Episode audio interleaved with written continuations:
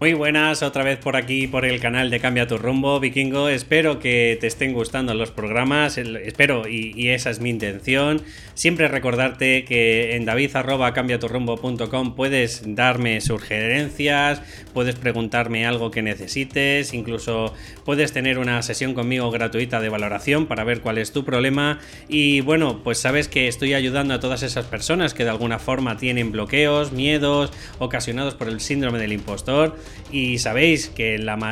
medida de lo posible estoy ayudando a esos emprendedores que ya están un poco hastiados y quieren de alguna forma ser auténticos y mostrarse transparentes y quieren un poco obviar ya lo que están catalogando muchos estos gurús de lo que tienen que hacer en el día a día para conseguir sus objetivos. Eh, quiero que nuestra idea principal es que nos centremos única y exclusivamente en hacer un mundo mejor, en ayudar a los demás pues con todas tus herramientas que tienes y que bueno pues en la medida de lo posible simplemente lo que quiero es que no seas uno más que te separes un poco del redil, que no seas esa oveja que todo el mundo dice lo que tiene o no que tiene que hacer, que tiene que mostrarse de una determinada manera y al final acabamos teniendo máscaras y sufriendo en el camino por ellas, y más si padecemos el síndrome del impostor, porque si encima padecemos el síndrome del impostor y de alguna forma también tenemos que estar mostrando al mundo de quién no somos, pues imagínate, ¿no? Vamos a tener probablemente pues mucha eh, o más más inseguridad que muchos otros profesionales y además encima pues vamos a tener una baja confianza en todas nuestras herramientas y nuestras habilidades así que si te sientes un poco catalogado así quiero decirte que este es tu programa así que arrancamos el programa Bueno, pues ya sabes que estamos aquí en este periodo de estos seis perfiles que te quería mostrar según la doctora Young. Si, si no, Valerie Young, si no has escuchado el anterior, me gustaría que lo escucharas porque, porque quizás a lo mejor este, bueno, pues no te cuadra tanto y a lo mejor el anterior que trataba sobre el perfeccionista, pues quizás a lo mejor te sientes un poco más identificado. Cualquiera de ellos, eh, vamos, yo te aconsejo que te leas los seis, bueno, que escuches los seis perfiles y decirte que independientemente de si te sientes identificado en uno o en varios, porque muchas de las veces al final lo que acaba pasando es que tenemos al final una serie de síntomas y, es que, claro, muchos de ellos son muy parecidos, porque, por, ejemplo, la persona perfeccionista que a lo mejor tiene, pues, qué sé yo, pues son inflexibles en sus reglas, como expliqué en el podcast anterior, pues probablemente a lo mejor en otro de los perfiles, pues va a ser también muy parecido, como es el extremista. Obviamente también tienen inflexibilidad en sus reglas de, de otra forma, pero, pero muy parecidos. Entonces, si te sientes identificado en alguno o alguno, de ellos,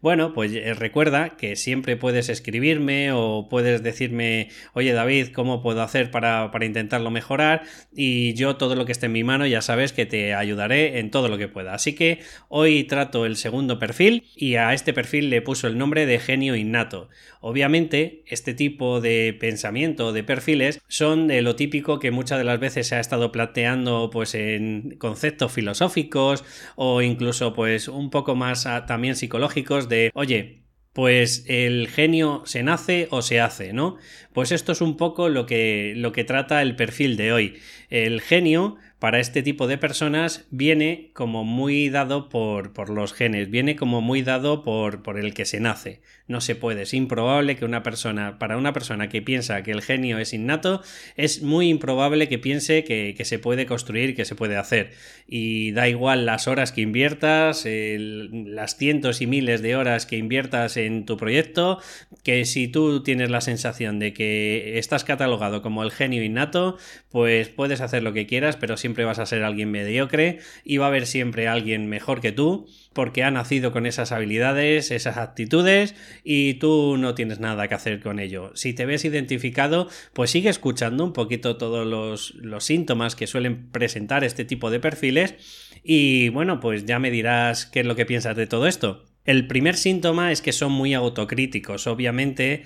autocríticos con ellos y críticos con los demás. Pero ¿en qué sentido? Bueno, pues que si tienen catalogados o ellos creen que hay unas ciertas habilidades que tienes que tener sí o sí para conseguir un tipo de, por ejemplo, de emprendimiento. Imagínate, estamos hablando de coach, ¿no? Pues imagínate que para ti dices, pues es que tiene que tener un don de gente, además tienen que tener carisma, además tienen que, yo que sé, que hablar en público eh, perfectamente, etcétera, etcétera. Claro, pero si tú piensas que esos son aptitudes con P que vienen eh, impuestas a través de los genes, pues por mucho que tú hagas cursos de carisma, de hablar en público y demás, pues consideras que no vas a conseguirlo. Y por supuesto, igual que tú, pues los de la gente de a tu alrededor, y tres cuartos de lo mismo. Además, pues como te he comentado, ser competente no se puede aprender. O sea, la competencia viene de serie, punto. O sea, hay gente que, oye, que lo hace con el mínimo esfuerzo, tarda 0,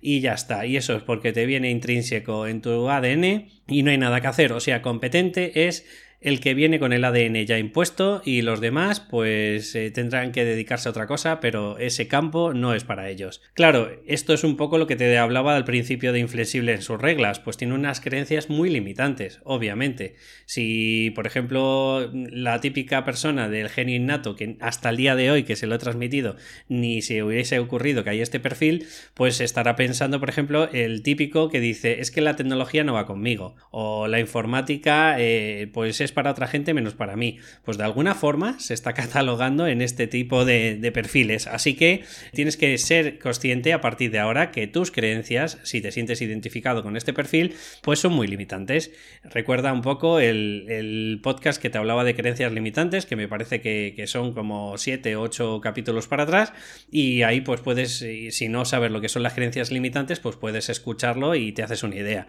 Y luego, pues, ¿qué es lo que ocurre? Pues que obviamente al, ser con unas creencias tan limitantes y tan autocríticos este tipo de personas, pues tienen unos pensamientos poco críticos, o sea, perdón, poco creativos. Es decir, eh, tienen catalogado, mejor dicho, se tienen autocatalogados, pues que son poco creativos, porque obviamente, a lo mejor, probablemente también se estarán planteando que la creatividad es otra de las cosas que también se viene de serie y si no, pues, eh, pues ya está. Pero dejándolo a un lado, claro, si una persona dice que el genio es innato y se nace con ello, en cuanto esta persona con esas creencias limitantes considera de que él no le ha tocado nada, no ha tenido esa posibilidad divina de Dios, o sea, todos los demás tenemos, de alguna u otra forma, tenemos pues habilidades fortalezas y actitudes y aptitudes con P, ¿no? Pero justo él es el que no le ha tocado nada. Entonces, claro, pues van a ser poco creativos en el sentido de, que no se van a dar la oportunidad.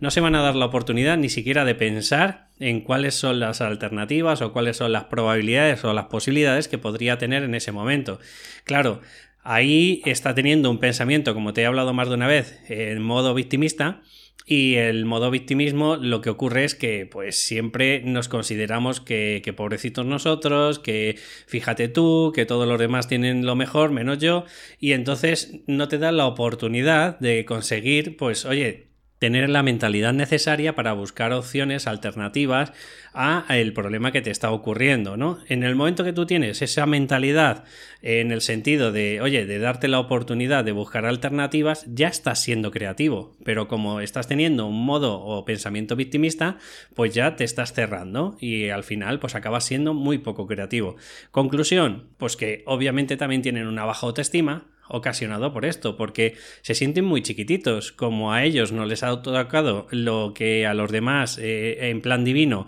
eh, se han repartido, pues ellos llegaron tarde en el momento de repartirse las habilidades y fortalezas, te lo, te lo digo con ironía y con un poquito, pues oye, de ritintín, para que te des cuenta de que es que es un sinsentido lo que te estoy diciendo, ¿no? espero que, te lo tomes con, con todo el cariño que te lo puedo transmitir, pero lo hago un poco así en plan cómico para, para que a lo mejor quizá oye, pues te resuene todo esto que te estoy diciendo si tú te consideras dentro de este perfil. Por último, al final, bueno, por último no, son dos conceptos muy parecidos también al,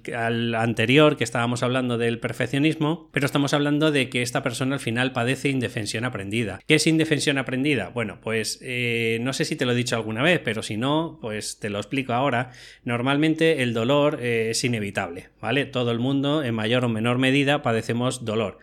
Lo que pasa que con el tiempo hay gente pues que al final consigue tener unas habilidades y al final acaba pues solventando ese dolor, ¿no? Por ejemplo, eh, si estás padeciendo un duelo porque alguien se ha muerto, pues obviamente necesitas un periodo de duelo para, para intentar conseguir pues solventar ese problema. Con el tiempo, pues estamos hablando a lo mejor pasado un año, año y medio, la persona tarde o temprano pues empieza a asimilar y aceptar pues esa pérdida y al final consigue que, que, todo se reestructure, toda su vida se reestructure aún teniendo la pérdida y con ello normalmente la persona pues deja de padecer ese dolor, ¿no? Estoy poniéndolo lo más radical, pero para que lo veas un poco gráfico. ¿Qué ocurre? Que hay gente que son incapaces de conseguir tener esas habilidades o esas herramientas y con el tiempo ese dolor se acaba convirtiendo en una frustración, en, en un eh, fustigamiento o con el tiempo lo que acaba ocurriendo a las personas que padecen ese dolor que acaban teniendo sufrimiento y ese sufrimiento constante o esa agonía constante, pues tarde o temprano, eh, con el tiempo, cada vez más con el tiempo, y siguen sin salir de ese atolladero, pues al final acaban teniendo esa indefensión aprendida. ¿Qué es indefensión aprendida? Pues es cuando la persona piensa y cree que no hay nada que inevitable, o sea, no hay nada que pueda hacer ella o los demás por cambiar la realidad que está teniendo en ese momento. Por eso es indefensión, ¿no? Se sienten indefensos. Y, y, lo del término de indefensión aprendida, pues viene de psicología en el sentido de que la persona acepta pues ese dolor y sufrimiento que está teniendo como una agonía más dentro de su vida y piensa pues que, oye, que la vida pues es cualquier otra cosa menos algo agradable, algo de disfrute, algo de crecimiento, ¿vale? Pues entonces, claro, si la persona que siente que, que, o se cataloga dentro de este perfil del genio innato y él se considera de que no es ningún genio, pues probablemente lo que tarde o temprano va a ocurrirle es que gracias a esos pensamientos tan limitantes y poco creativos, al final va a tener una baja autoestima, se va a sentir chiquitito y mm, por este mm, baja autoestima y por sentirse chiquitito con esas eh, creencias tan herméticas, pues acaba al final teniendo indefensión aprendida o acepta de, que, bueno, pues tendrá que hacer lo que sea, pero no vivir de lo que le apasiona, ¿vale? Por último, pues tiene un autoconcepto bajo o negativo. ¿Qué es un autoconcepto? Bueno, pues el autoconcepto es cuando eh, es lo que nosotros creemos de, nosotros mismos, pero no solo a nivel físico, sino a nivel de habilidades, de fortalezas, de, de motivaciones, de, bueno, pues de todo esto, que, este entramado que, que es a nivel mental, de lo que crees que puedes o crees que no puedes hacer y con, esto, por eso también tienen una autoestima muy baja, ¿vale? Pues acaba teniendo, pues eh, siendo una persona muy chiquitita, muy transparente para el mundo, o sea, como casi mm, se consideran al final, pues de alguna forma como que no son partícipes de, de este juego del mundo, ¿no? Entonces, bueno, pues quiero simplemente transmitirte este, este perfil para que en la medida de lo posible seas consciente Igual que te estaba narrando un poco del perfeccionismo al final, quiero que seas consciente de que, bueno, pues habrá ciertos conceptos si los quieres llamar a nivel genético, pero estamos hablando a lo mejor de un 10, un 20%. Todo lo demás, el 80%, eh, tiene que ver con el contexto y tiene que ver con las experiencias que hace la persona. Vale, que a lo mejor una persona, vamos a ponernos en, en el pensamiento más catastrófico, que una persona tiene una mejor habilidad que otra, perfecto, pero no quiere decir que si le inviertes el tiempo suficiente, por ejemplo, se me está ocurriendo pues algún deportista, si le inviertes el tiempo suficiente y estás ahí picando piedra mucho más que los demás, no quiere decir que no lo puedas conseguir. Y ya te digo que esto es en el pensamiento más catastrófico. Yo considero de que tarde o temprano las personas es más la actitud con C que la aptitud con P, ¿vale? Yo creo que si estás ahí perseverando, luchando y sacrificando tu tiempo, tu dedicación, tu ilusión, tarde o temprano vas a ir consiguiendo mucho más que esta persona que aunque que tenga esa aptitud, pero si tiene la actitud de, bueno, de pasota, de que le da todo igual, pues probablemente nunca va a llegar a nada en comparación a la otra persona, ¿no? Mira, por ejemplo, hay un, un maestro que yo tuve de judo que me dijo que él en realidad no tenía ninguna habilidad eh, fuera de lo común en comparación a otros eh, pero que la perseverancia, el sacrificio y la lucha, pues estamos hablando de que al final llegó a conseguir pues bastantes, no, no a lo mejor está en el podio porque estamos hablando de los años 70 o por ahí, y en España pues a lo mejor en esa época tampoco había muchos, eh, me refiero a nivel deportivo, pues por, por un cúmulo de circunstancias como era que tampoco había tantas ayudas y subvenciones, pues al final eh, no consiguió pues estar entre los siete o nueve primeros. Pero claro, a nivel, por ejemplo, de personas que no eran eh, orientales, pues eso era un logro abismal, ¿no? Entonces lo que te quiero decir con todo esto es que a pesar de que tengas un montón de adversidades, a pesar de que tú consideres de que no tienes las habilidades necesarias, te pregunto, ¿y no se puede crecer? ¿No se puede formar en esas cosas? Bueno, ahí te lo dejo y la verdad que espero que te estén ayudando todos estos perfiles en la medida de lo posible a sentirte identificado con alguno y si es así, bueno, pues ya sabes que tienes que ponerle remedio. ¿Cómo? Pues tú verás, puedes estudiar, informarte, documentarte tú, o bien, pues ya sabes que tengo esas sesiones de Psyche que yo lo que hago es cambiar y transformar esas creencias limitantes a través del subconsciente y que considero la verdad que están siendo súper efectivas y están ayudando a muchísima gente. Nada más, espero que te haya gustado todo lo que te he transmitido y si es así, pues por favor me pongas una valoración de 5 estrellas si vienes a través de plataformas como es iTunes o un me gusta, un comentario si vienes a través de plataformas como Un saludo y nos escuchamos en el próximo programa. Hasta luego.